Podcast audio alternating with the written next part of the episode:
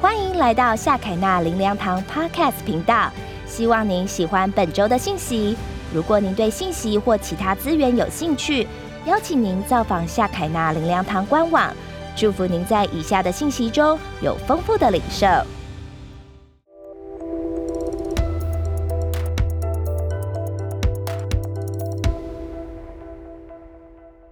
今天的题目是：你可以不再一样。好，我们一起读路加福音五章一到十一节。我读一节，你们读一节。耶稣站在格尼撒勒湖边，众人拥挤他，要听神的道。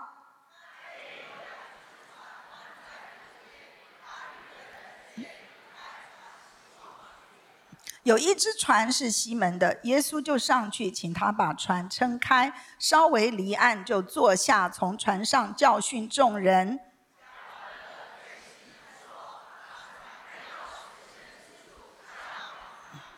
西门说：“夫子啊，我们整夜劳力，并没有打着什么，但依从你的话，我就下网。”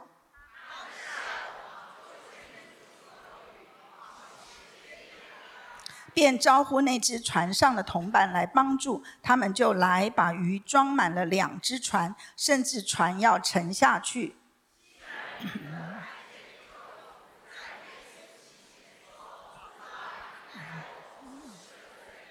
他和一切同在的人都惊讶这一网所打的鱼。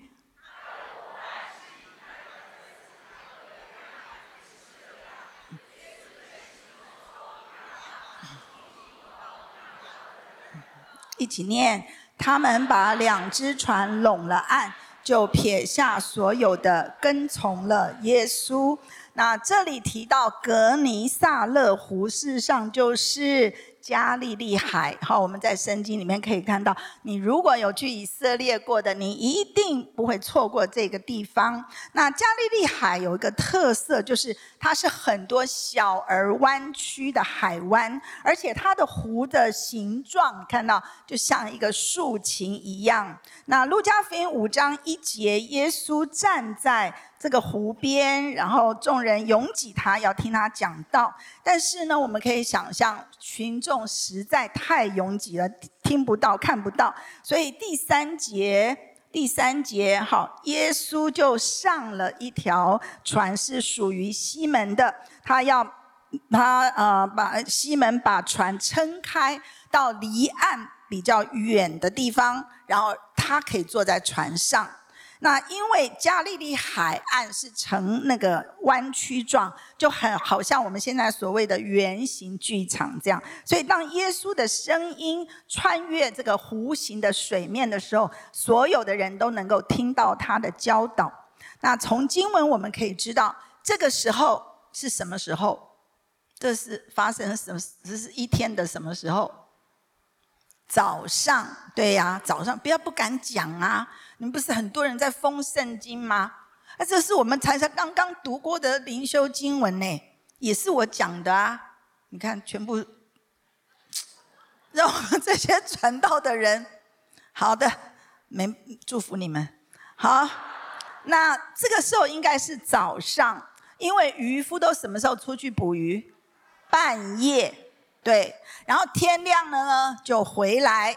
所以我们感可以感受到西门他是很高兴还是很失望？很失望，因为他说他整夜劳力怎么样，没有达到什么。所以这个时候他可能啊，可能就是一边在打理渔网，然后一边听耶稣讲道。即使他的心深深被耶稣的话吸引，但是因为整夜劳力徒劳无功，所以他应该身心俱疲。你知道，当一个人身心很疲累的时候，哎呀，再有什么兴有兴趣的事情，他也没有能力来领受。然而，在接下来发生的事，虽然只有短短的几节，但我们可以说，这是彼得人生中的转捩点，是一次他与耶稣相遇、深刻的个人相遇。我我其实呃，在我的凌晨里面，我。直到目前为止，我最在意的就是跟耶稣的相遇。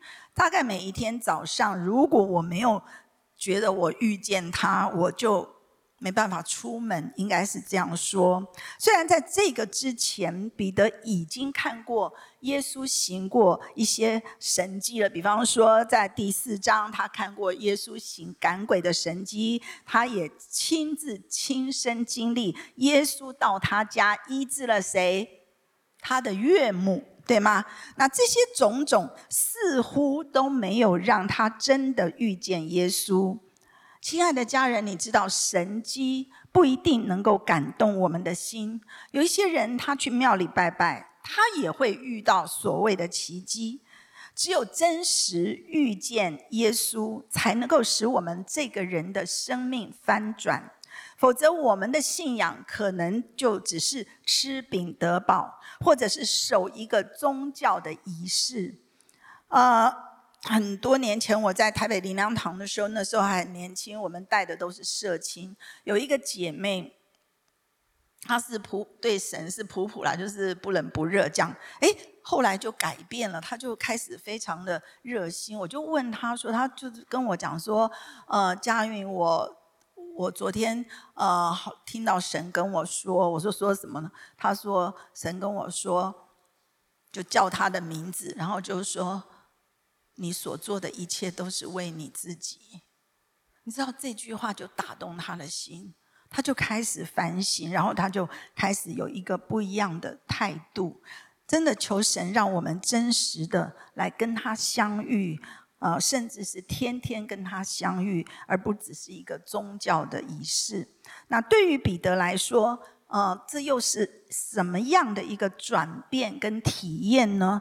在他的内心深处，我们看到他的怎么样，他那个情感的变化。呃，我自己看到有四个阶段。第一个就是不情不愿的依从。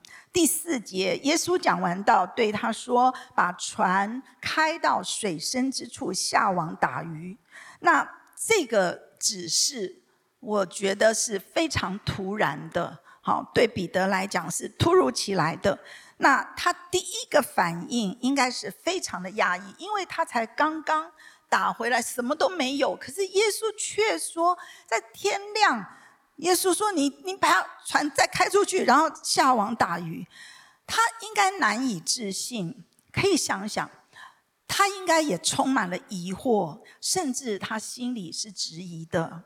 或许他心里想说：“不会吧，耶稣啊！我知道你是一个很伟大的教师，你也是一个神奇的医治者，你能够医治人的疾病，因为他有看过；你也能够赶鬼，能够传讲上帝的道，也非常的吸引人，有很有能力。但是捕鱼那是我的专业耶。”我是专家，我跟我的家族一直都在这里，在这个海域、这个水域捕鱼耶。如果一整夜都没有鱼可以捕到，那现在大白天的，怎么可能捕到鱼呢？彼得当时的处境跟他心里的为难，我们是可以可以想到的。就像一个，你如果是一个普通的呃修车的技师。那你在修车厂，可是你要指导一位熟练的修车机械师傅，你觉得可能吗？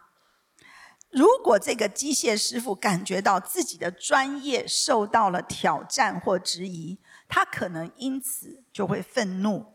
那这种情绪，我们当然可以理解。然而，尽管彼得心中存有疑惑，他仍然以一种勉强的顺服心态，带着姑且一试的这个态度。第五节说：“夫子，我们整夜劳力，并没有打着什么，但依从你的话，我们就下网。”当彼得这样说的时候，我们可以感觉到他心里的挣扎和不情愿。他心里的 OS 应该是说：“老师，其实我不太想这么做，但既然你是老师，既然你这么说了，我就照你的指示去做吧。”或许这是彼得的内心戏，但无论如何，他选择了顺服。因着他的顺服，我们看发生什么事呢？第二。经历满网鱼的神机，彼得顺服耶稣的吩咐，把船开到水深之处，下网打鱼。哇哦！惊讶的是，哇，鱼群竟然如潮水般的涌入，充满了整个渔网，甚至鱼多到网子都要被撑开，撑不住要破了。彼得实在太震惊了，他真的觉得是不可思议的。就急忙呼叫另外一艘同船上的伙伴来帮助。第七节，好，那他们就来把鱼装满了两只船，两只船哦，甚至船要沉下去。这一刻，我们看见耶稣亲自证明了他的无所不能，他才是真正的捕鱼大师。对于彼得来讲，这个神机。不仅仅是对于一个有专业素养的渔夫的挑战，也是对于他自以为丰富的经验和见识的一次重大打击。在这短短的瞬间，他的自信心和专业认知完全被打破。更大的打击是，他不是曾经目睹耶稣行各样的神迹吗？特别当耶稣医治他的岳母的时候，他也亲自在场。我们说这是一次彼得心灵的大震撼。在这一刻，在他的内心深处，他开始意识到他对耶稣的认识其实是多么的浅薄和模糊呢？这样的。感受让他感到极度的羞愧和无地自容。然而，我们看见一个懊悔的心带来的就是谦卑跟降服。这样的谦卑降服，可以让我们更清楚看到自己的真实面貌，看到自己的真实本相。第三个阶段就是认知己罪，俯伏在主的面前。啊，富勒神学院。兼任的教授伊恩·保罗他说：“虽然彼得对耶稣的指示提出了质疑，但是对于主这个命令的服从，却和玛利亚对天使加百列所做的回应很相似。玛利亚怎么说呢？玛利亚对天使说：‘我没有出嫁，怎么可能有这个事？’可是他又说：‘我是主的使女，情愿照你的话成就在我身上。’”同样的，在彼得身上也是如此。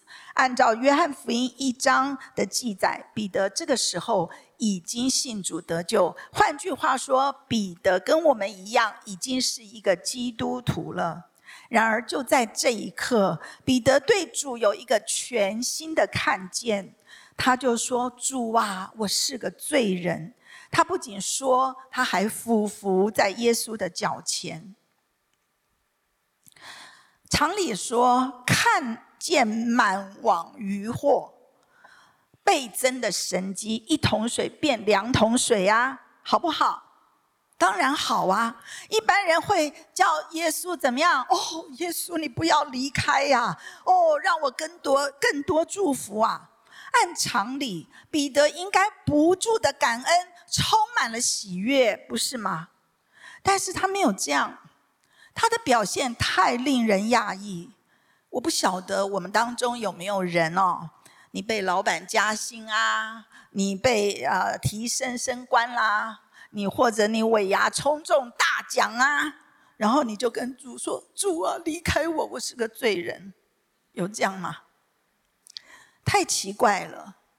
那为什么彼得这样说呢？这里有一个很重要的转变。当他把船离开岸离离开离岸边要出发捕鱼的时候，他那个时候在第五节他是说，呃，第五节他是说夫子，我们整夜劳力。好，那我们都知道夫子是什么意思，对不对？老师的意思。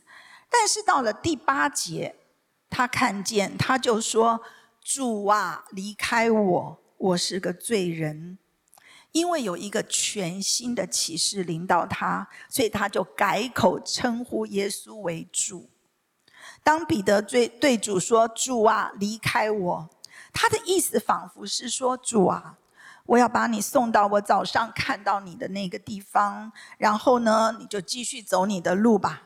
我不配跟随你，我还是回去过我一直以来熟悉的渔夫的生活吧。但另外一方面，他的内心却又有另外一个声音说：“主啊，你离开了，我怎么再活下去呢？除了你，我还能投靠谁呢？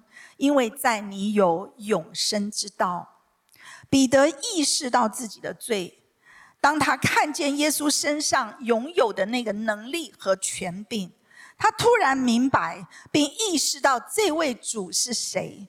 当他越认识到耶稣的伟大圣洁，他越发现自己在这一段跟随耶稣的日子里面，实在太轻忽、太怠慢这位伟大的主了。耶稣的柔和谦卑。会让那些常常只看外表的人，很容易就忽略怠慢了他。就在这个神机的里面，彼得看见耶稣原来是那位至高至圣的神。当他越认识到神的至高至圣，他就越感到自己的自惭形秽，感到自己的不足、轻忽、失败。羞愧、不安，进而心生敬畏。他意识到自己的罪性，因此他认罪。他认什么罪？他认自己不相信神的罪。他看见神的伟大超凡，他看见了自己的卑微渺小。因此，他只有谦卑俯伏在耶稣面前，对他说：“主啊，你离开我，我是个罪人，我不配。”而认罪是我们整个属灵生命进步的表征。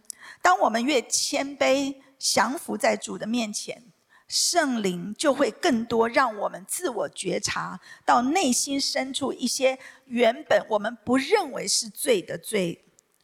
呃，有一本书叫做《天路历程》，我不知道多少人你看过啊？这本书是本本人约翰写的，他就是描述当一个人要来认识主、成为基督徒，啊，然后成为门徒，他要需要经过的每一个历程、每一个阶段会发生什么样的事情、状况等等。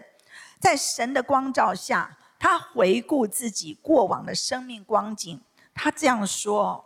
他说：“我在我自己的眼中是比癞蛤蟆更讨厌。我看我在神的眼中也是那样。我愿意与任何人换心。我想，除了魔鬼以外，没有人内心会像我那样的奸恶，思想会像我那么肮脏。我觉得自己不但是个累赘，也是一个可怕的人物。我若不是我自己，是任何的东西，该多好！”以赛亚书六十四章，他说：“我们都像不洁净的人，所有的义都像污秽的衣服。”而保罗也说：“在罪人中，我是个罪魁。”一般人只看见满网渔获的神机，彼得却看见比这个渔获更高、更深一层的东西。彼得看见自己内心里面的黑暗。罪恶、软弱跟缺乏，这是一个人心灵里面最深的光景。这个看见是需要圣灵的光照。一个真实活在圣灵光中的人，看见了神迹的反应是不一样。就好像先知以赛亚看见主的时候，他说什么？祸灾，我灭亡了。彼得看见神迹，反而要耶稣离开他。因为他觉得自己太不配了，他看见了更深一层的东西。如果我们看见神机，我们只在满足需要的层次，那神机满足了我的需要，我就高兴，我就雀跃，我就感恩。那么我们跟主的关系，可能就只停留在这样的表面。我不是说哦，经历了神迹，我们不要感恩，我们不要高兴。我们当然要感恩，把荣耀归给他。但是彼得他比满足需要更多更深，他看见自己灵里面的光景，他看见自己灵里面的贫穷跟不幸。他跟主的关系不是只有外表的现象，不是只有吃饼得饱。通常在教会里面有一种基督徒叫做消费型的基督徒，他们跟神的关系仅止于满足需要、表面神机。有没有经历神？有。有没有神机？有，但是只有一下子的兴奋、高兴跟感动，只是暂时的。等下次遇到挫折、失望、挑战、困难的时候，就又不相信神了，因为没有活在圣经的亮光中，没有看见自己灵里面的光景，跟主的关系不会进步。这样的人好可惜，没有得到上好的福分。亲爱的家人。心灵很重要。我们虽然活在这个物质的世界，可是物质的满足都是暂时的，心灵的满足才是永远的。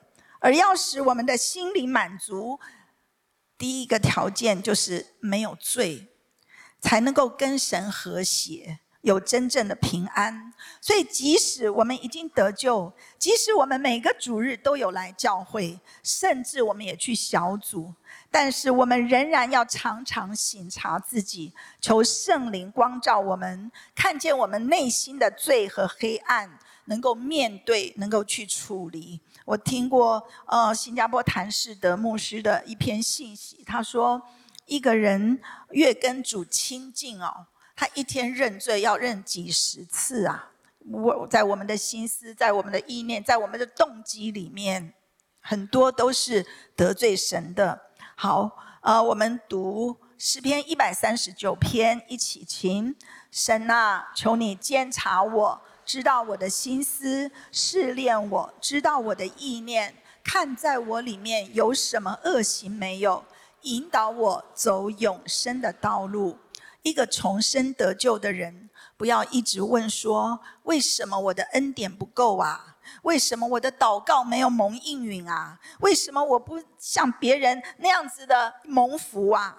一个真正得救的人，能够看见自己的软弱，看见自己的不足，以至于能够谦卑回转来归向神。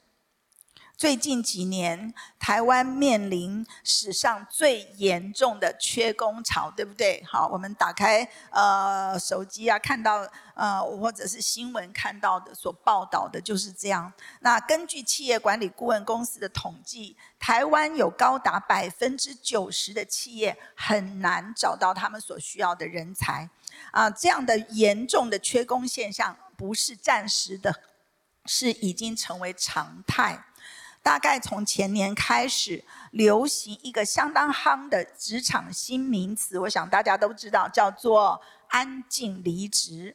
什么叫做安静离职？安静离职不是真的离职哦，而是对自己的工作缺乏热情，上下班打卡都很准时的，只是要他只要求自己分内工作的最低标准，做到这样就好了，可以交差就好了。呈现了一种半退休的状态，为什么会这样呢？一方面觉得自己做的再好也没有用，可能也不会有什么升迁的机会，或者认为这个工作跟我当初所期待的是不一样的，失去了对工作的兴趣和热情。因此，从年轻人的角度来说，他们觉得自己没有不工作啊，只是不愿意帮老板工作，或是宁愿躺平，也不愿意努力，认为有过呃自己觉得舒适的生活就好了。甚至现在有一个新的名词叫做“精致穷”，即使没有钱，我也要坚持过超过我自己能力的生活。刘玉霞牧师说啊，这些现象就像是感染了职场的 COVID-19 病毒，就是什么呢？诶，大家都是这样啊，那我也这样啊，大家都这样嘛。这些世俗的工作观、价值观，就像病态呃病毒一样，来侵蚀我们的身体。久而久之，我们自己被传染了而不自知。牧师在今年的第一个主日也讲，他说：“摆烂、躺平、安静离职，从来不是我们基督徒的选项。神要我们有所求，有所想。”而且他要照着运行在我们里面的大力，充充足足的成就一切，超过我们所求所想。上帝带领我们的是超越自我的设限，祈祷期待美好发生。亲爱的家人，世俗的价值观像罪恶一样无孔不入。然而更可怕的是，我们经常对罪的严重性视而不见。每个人都必须面对罪恶，没有例外。每一个主日，我们来到教会，我们来到神的面前。当我们被神开启，看见神是这样完全圣洁、完全公义，也是这样完全胜过一切被罪恶玷污的事，在那一刻，我们会感受到我们跟神之间那个巨大的鸿沟，就像彼得所感受到的。我们也应该会看见、认识到自己的不足或者失败，以至于我们会心生对神的敬畏。我下面讲的例子可能会冒犯到我们当中有一些人，但是呃，请原谅我，我没有针对谁，我也搞不清楚。我其实我根本也看不见。好，你们坐在下面，其实我眼力不好。那我，但是我觉得为了。益处，我们的益处，我还是啊不得不说，我没有针对什么人。我们在主日聚会的时候，我们不会在总统或者是你的老板。我为什么说总统？因为我一第一个就想到总统，因为总统来过我们教会嘛。好，他来参加追思礼拜。那你想，你如果是坐在第一排，总统在前面致辞，你可以划你的手机嘛？你不会嘛？那你在你的老板。在你们找你们讲话的时候，你会在那边划我的手机吗？你不会嘛？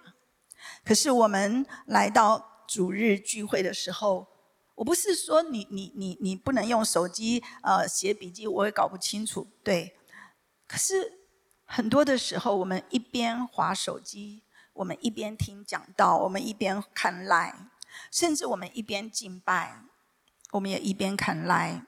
我不是说一律不行，也许那一天你真的有很重要的事情要处理，也许也有例外，但通常我觉得我们是不会认为上帝真的在我们中间。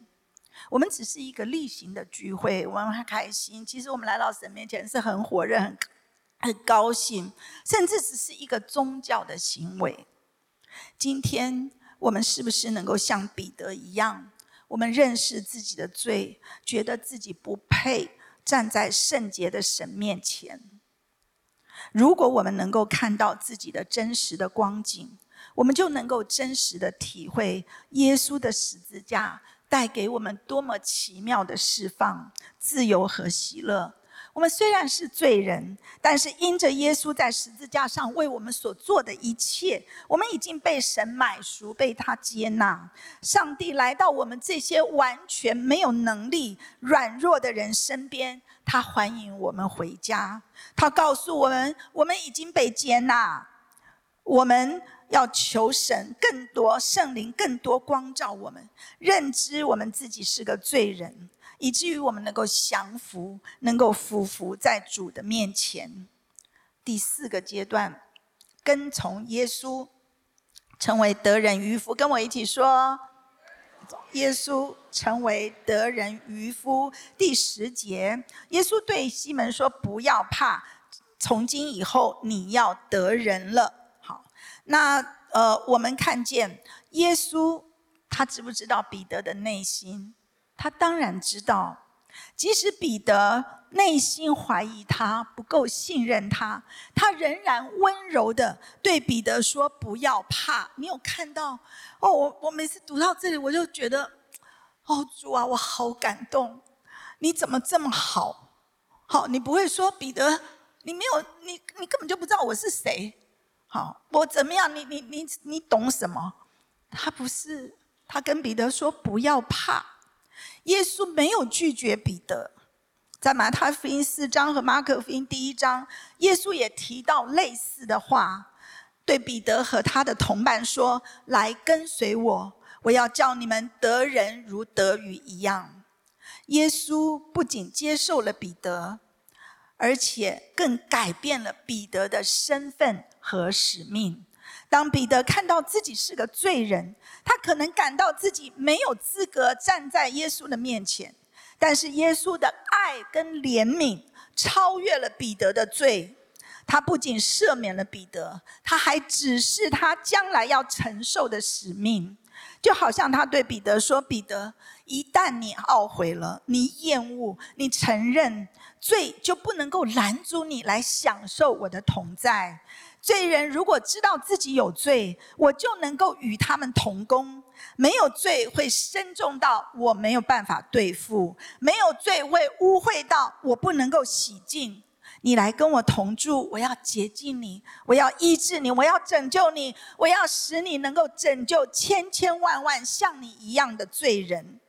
即使我们觉得不配，但是耶稣唯一的回答是：不要怕，从今以后你要得人了。我们一起说这一句：不要怕，从今以后我要得人了。亲爱的家人，你看到神的爱吗？他以永远的爱来爱我们，他完全的接纳，极力的挽回我们，而且非常的渴望我们跟他同享荣耀。欢迎来到夏凯纳林良堂 Podcast 频道，希望您喜欢本周的信息。如果您对信息或其他资源有兴趣，邀请您造访夏凯纳林良堂官网。祝福您在以下的信息中有丰富的领受。